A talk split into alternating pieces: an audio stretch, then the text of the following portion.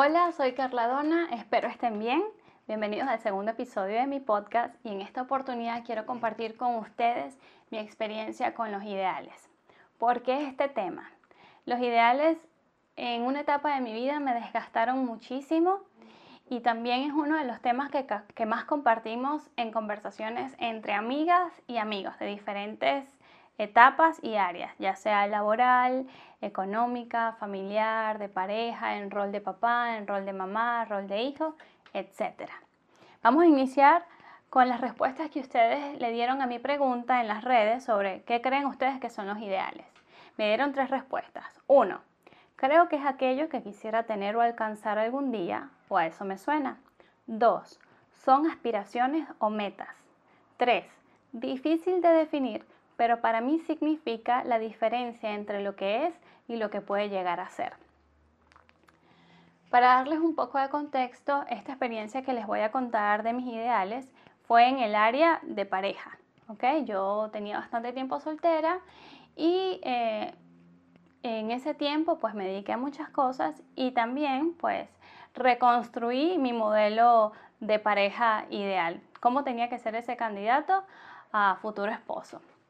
Eh, aparece Carlos luego en mi vida con el pasar del tiempo.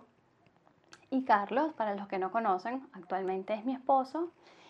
Y bueno, cuando él aparece no encajaba para nada con el modelo que yo tenía de, de pareja, o sea, de candidato. Y yo empecé a evadirlo.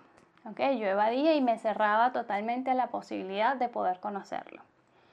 Un día, hablando con Dios, Él me dice, eh, Carla, entrégame tus ideales. Y me dice eso, me muestra una imagen de cómo él veía mis ideales. Y los veía como muñecos, o sea, me muestra los muñequitos de Metegol. Y para mí eso fue así como una imagen muy random, muy, muy extraña. Y después yo reflexionando decía, ¿por qué? ¿Por qué me mostró esto? O sea, ¿por qué un muñequito de Metegol? Y me doy cuenta pues de que esos muñequitos están hechos con un molde, están perfectamente pintados, este, son unos igual al otro, el mismo uniforme y son controlados por alguien, por una persona, el, el, jugador real. Entonces me di cuenta que era como mi propio, mi propio diseño, mi propio partido. ¿Ok? Y, y todo eso estaba bajo mi control. Después que él me muestra esta imagen, me, muestra como un, imagínense un pedacito de un video donde salía un árbol bajo una tormenta. Yo pude identificar en ese momento que eso era un área en mi vida, en mi corazón, donde mis expectativas y mis mismas emociones me estaban ahogando. Y me nace decirle a Dios, porque yo no conocía ese lugar, yo no estaba al tanto o no estaba consciente de lo que mis expectativas me estaban haciendo. Y me nace decirle a Dios, Señor, aquí siempre llueve. Y empiezo a llorar. Y me dice, abre tus manos para poder darte lo que quieres recibir. Y yo digo, ok, si tengo mis manos cerradas, estoy atesorando algo, estoy reteniendo algo que yo considero muy valioso. Eh, y no se parece a lo que realmente quiero recibir. O sea, porque si Él me dice lo que Dios sabía lo que yo quería recibir, pero lo que yo tenía no era eso. Entonces em, pasa ese momento, hay un silencio en la conversación y me dice, es precioso. Cuando Dios me dice es precioso, yo supe en mí que Él me estaba hablando de Carlos. Si Dios le hubiese dado, una publicación en las redes a Carlos, hubiese colocado el hashtag es precioso. Y con, la opinión, con esta opinión de Dios, de Él, yo dije, ok, si tú me estás diciendo que esta persona es preciosa, pues yo tengo que, que tomar en cuenta tu opinión. Y esto fue como una llave que abrió un candado en mí para poder darme la oportunidad de conocer algo nuevo, algo totalmente diferente a lo que yo me tenía planteado. Este, no porque quizás lo que yo me tuviese planteado era malo, sino porque era creado por mí, no era, no era, no era real. Entonces, bueno, conozco a Carlos eh, y paso el tiempo, esa es, otra historia.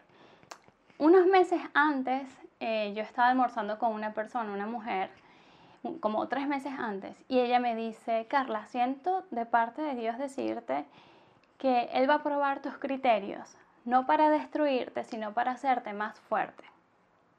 Eso fue como que me dijesen, mira, va a haber un terremoto en tu vida, pero no te vas a destruir, tranquila, vas a quedar más fuerte. Entonces fue como que, ok, Dios va a tumbar ciertas paredes que yo tengo en mi vida, ciertas columnas, pero las va a reconstruir. En ese momento que ella me dice eso, pues yo no atesoré eso como un temor, sino simplemente dije, bueno, voy a, voy a mantenerlo fresco, voy a estar atenta. Y luego cuando pasa, empieza a pasar este proceso en mi vida, yo dije, o sea, ahorita también digo, bueno, fue eso. Y puedo decir que las expectativas son como, como un disfraz. Voy a decir dos cosas de lo que creo que son las expectativas. Una, son como un disfraz de nuestros deseos por impresionar a otros. ¿ok?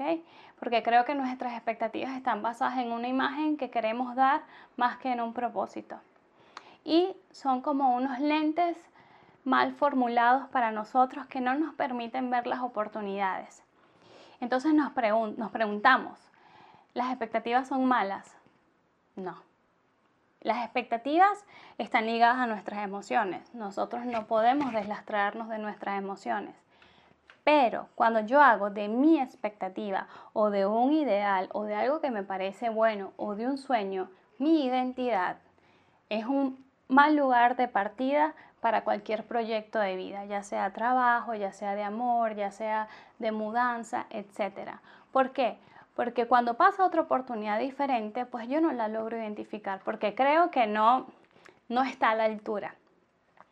Y, y hoy en día yo digo, bueno, me hubiese perdido de yo crecer si no hubiese escuchado, o sea, igualmente escuché la opinión de Dios, pero si no lo hubiese tomado en cuenta, me hubiese perdido la oportunidad de crecer, de madurar y de, enamorarme, porque a pesar de que, de que Dios nos presentó, no fue una obligación, no fue como que Dios me quitó lo que yo más amaba y me encasquetó o me, me, me dio a juro bajo presión lo que Él decía como una imposición. No, Él me dio la oportunidad de conocer algo nuevo, algo diseñado por Él, algo que para Él era precioso y yo tomara mis decisiones. Y bueno, en ese caminar, Carlos y yo pues nos enamoramos y tomamos la decisión de, de formar una familia.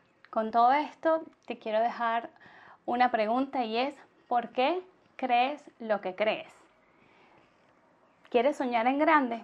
Permítete soñar en grande, pero no dejes la posibilidad de que Dios haga y construya cosas nuevas en tu vida. Esto es lo que quería compartir. Espero que haya algo valioso para ti, que te permita quitar cualquier pared, que te permita verte por dentro a través de, Dios, a través de los ojos de Dios, y que tú puedas saber cuáles son los moldes, los patrones o eso que tú crees que te conviene y puedas replantearte por qué crees lo que crees, te sirve, tienes que reestructurarlo, tienes que desechar algunas cosas y estés dispuesta a, a recibir como un perfume nuevo hecho de una esencia que no tiene más nadie. Espero vernos pronto. Hasta luego. Si te gustó este episodio, puedes recomendarlo. Nos vemos o escuchamos luego.